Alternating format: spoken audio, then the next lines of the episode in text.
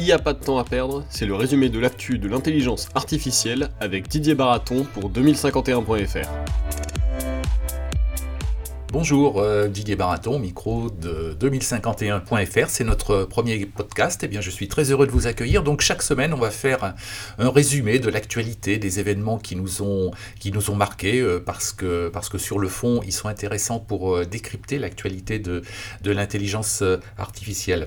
Alors, cette semaine, j'ai sélectionné cinq événements, et autant le, dire tout de suite, si on était dans une émission sportive où on peut un petit peu se lâcher en termes de mots, bah, je dirais qu'on a pris quelques baffes cette semaine. Euh, la première, c'est celle du, l'ancien PDG de Google euh, Chine, eh bien, qui dit que, que l'Europe est, est, totalement larguée. Alors, il n'y a pas que le titre qui est spectaculaire, il y a ces arguments aussi qui, valent le coup. Alors heureusement, on a pris, on a pris une petite baffe, mais on a aussi beaucoup de sourires.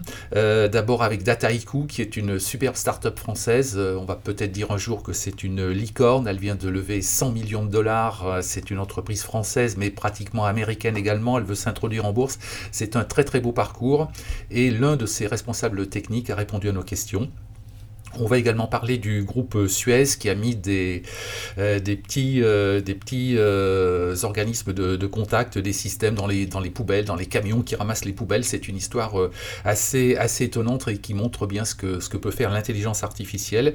Et puis il y a la région Île-de-France, là on est parti dans le secteur public qui va aller au CES à Las Vegas, alors j'ai envie de dire comme tout le monde, mais eux ils ont pris les devants, c'est-à-dire dès le mois de décembre, ils sont allés également aux États-Unis pour aller, pour aller chercher de l'intelligence artificielle, pour aller chercher des compétences, pour se faire connaître et pour également en retour attirer ces, euh, compétences en Europe. Et on va finir, si vous le permettez, aussi par un, élément ben, de, réflexion qui est absolument permanent parce que nous sortons notre deuxième e-book sur la, cybersécurité. Dans cet e-book, on se pose la question est-ce que 2019 ne sera pas pire que 2018, qui peut-être lui-même était déjà pire que, que 2017 Alors, euh, pour commencer, donc l'ancien patron de, Google China. Bien, que nous dit-il cet ancien patron de Google China? Il nous dit vraiment que, l'Europe n'a aucune chance de s'en sortir en matière d'intelligence artificielle. C'est le résumé. Hein, j'ai traduit euh, son interview qui a été donnée à nos excellents confrères du, Financial Times. Il avance un certain nombre d'arguments. Ben, il dit qu'en France, on n'a pas d'écosystème d'entrepreneurs. Il dit également qu'on n'a jamais créé de grande entreprise. L'équivalent de, Google, de, Facebook, d'Amazon, ça n'existe pas en France. On n'a pas été capable de sortir une grande entreprise mondiale euh, dans le domaine de l'Internet, dans le domaine des médias sociaux, dans les applications, les grands logiciels, alors que ben, les Américains et les Chinois savent euh, parfaitement faire ça. Donc, euh, il nous dit qu'on n'a pas, finalement, qu'on n'a pas d'entrepreneur euh, à la hauteur dans, le nouveau monde euh, depuis, quelques années, dans le nouveau monde numérique qui s'annonce. Alors, aux États-Unis, en revanche, pour lui, ben, le premier facteur de succès, c'est d'abord un solide système de, de, recherche, non seulement de recherche, mais de mise en œuvre également des applications. C'est évidemment de grandes entreprises, Google, Amazon, Facebook, qui sont sortis, qui dominent le monde entier. Et il explique que depuis des décennies, eh bien, effectivement, aux États-Unis, il y, a, toute une collaboration, toute une interaction entre le monde des semi-conducteurs, le monde des, logiciels, le monde de la mobilité, le monde des médias sociaux, le monde de l'Internet, que ces gens-là ont l'habitude de travailler ensemble, de, s'épauler euh, euh, pour conquérir le monde. Et les Chinois, eh ben les, les, Chinois, eux, ils bénéficient déjà de la taille de leur marché, et puis de la taille, euh, taille du marché, taille des données que, que génère, euh, que génère ce marché. C'est à partir de là qu'ils ont, qu'ils ont bâti leur succès. C'est évident qu'une entreprise qui est en Chine, elle a devant elle un marché colossal, que ce soit en B2B ou en B2C, euh, pour ensuite aller conquérir le monde, et on a de, de nombreux exemples. Et il ajoute même, l'ancien patron de Google China, que les, les entreprises chinoises sont imprenables, ce qu'il ne dit pas sur les, sur les Américaines. Les Américaines, on peut, on peut les challenger, on peut les concurrencer, mais euh, pour lui, euh, les Chinois sont également extrêmement forts par leur modèle d'exécution. Donc ils sortent des produits qui sont parfaitement adaptés à leurs clients, et puis ils ont des, modèles d'exécution, c'est-à-dire un fonctionnement des entreprises parfaitement performant pour, euh, pour bien servir, pour bien servir les clients. Et puis bah, il revient également à la fin de son interview sur l'Europe pour dire que, que l'Europe, bah, c'est très bien, on a, on a des soucis éthiques, on se lance dans beaucoup de réglementations, c'est très gentil tout ça, mais c'est pas vraiment le sujet. Le sujet, c'est d'arriver à sortir de, de, grandes entreprises internationales. Alors voilà pour ce constat, voilà pour la, la perte de chiffres qu'on prend. qu'on prend, c'est le premier sujet important. Bon, le deuxième sujet, celui qui nous rend vraiment le sourire, c'est celui de, de Dataiku.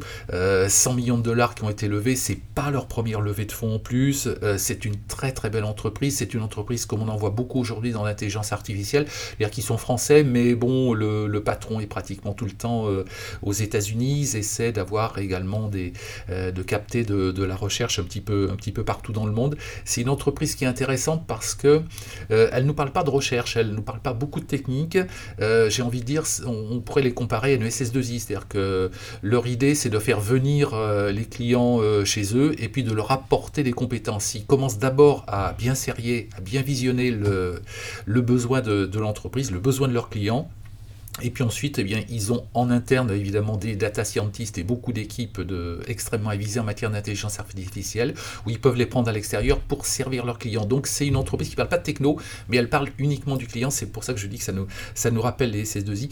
Et en tout cas, arriver à lever 100 euh, millions de dollars, c'est absolument spectaculaire. Donc euh, on leur prévoit un, bel avenir et, déjà euh, l'année prochaine, une entrée en bourse probablement, peut-être peut, -être, à New York. Et il faut aussi dire qu'ils ont de très très gros clients que ce soit en France ou euh, aux États-Unis. Alors la deuxième nouvelle qui nous, qui nous rend le sourire, c'est également euh, Suez. Là encore, comme pour Dataiku, nous avons fait un, reportage vidéo à la rédaction de 2051.fr, euh, eh bien pour qui montre avec l'un des responsables de l'innovation de, Suez qu'ils ont mis des capteurs dans les poubelles pour savoir le, contenu de ces poubelles, le poids de ces poubelles ils ont mis des capteurs dans les camions qui ramassent euh, les poubelles. Alors c'est pas très, hein, c'est pas très sexy, c'est pas très fun comme ça, mais euh, ça montre aussi euh, concrètement ce qu'on fait avec des capteurs. Et derrière ces capteurs, ben, on remonte des données à des centres de, supervision.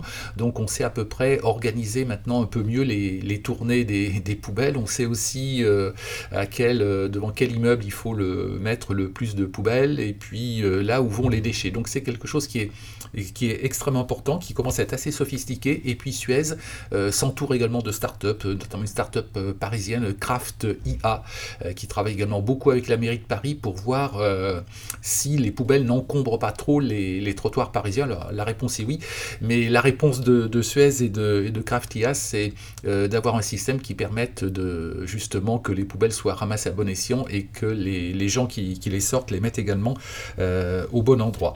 Voilà, ça c'est très intéressant. Le troisième sujet optimiste de, ce podcast et qu'on trouve sur 2051.fr, c'est également le, compte-rendu des, opérations que mène la région Île-de-France. Alors c'est la, première, la première région en France, évidemment, mais ils veulent être encore plus que ça, ils veulent être un hub mondial en matière d'intelligence artificielle. Donc c'est une réponse au, patron de, Google China. Ils vont aller au CES à Las Vegas, j'ai envie de dire un petit peu comme tout le monde dans, dans quelques jours, dans quelques semaines début janvier, mais ils sont déjà allés, euh, des représentants de, de l'agence qui, qui essaie de capter des entreprises en Ile-de-France et puis une élue, une vice-présidente du conseil régional. Ils sont allés à un sommet de l'intelligence artificielle à Montréal. Ils vont essayer de faire en sorte que que ce sommet une édition à Paris aussi. Et puis ils sont allés également à New York. Le but c'est de se faire connaître, de faire connaître l'île de France, de capter euh, des entreprises, des chercheurs, des universitaires pour qu'ils viennent euh, à Paris et en île de France renforcer euh, les compétences intelligence artificielle de l'île de France pour en faire donc un, hub mondial. Et ce qu'il faut noter aussi, c'est qu'au CES de Las Vegas, la région Île-de-France va s'entourer de trois grandes entreprises, Total, Airbus et Dassault Systèmes, donc pas des moindres. Euh, pour, euh, pour bien montrer que, que les grandes entreprises sont, euh, sont très intéressées par l'intelligence artificielle en France. Et puis, dernier, dernier volet de, intéressant de l'actualité cette semaine, bah, c'est notre deuxième e-book qui porte sur la, sur la cybersécurité, où on a, on a compilé, on a analysé beaucoup de rapports, beaucoup de communiqués qui sont sortis, aussi bien de celui fait par l'Institut Montaigne, le SGDN, Secrétariat Général à la Défense Nationale, donc ça c'est des choses extrêmement extrêmement fortes et extrêmement inquiétantes parce qu'ils disent que, la France peut être pratiquement un jour paralysée, comme beaucoup d'États, par, par la cybercriminalité, par les, par les mafias qui trouvent sur le dark web des outils nécessaires pour paralyser.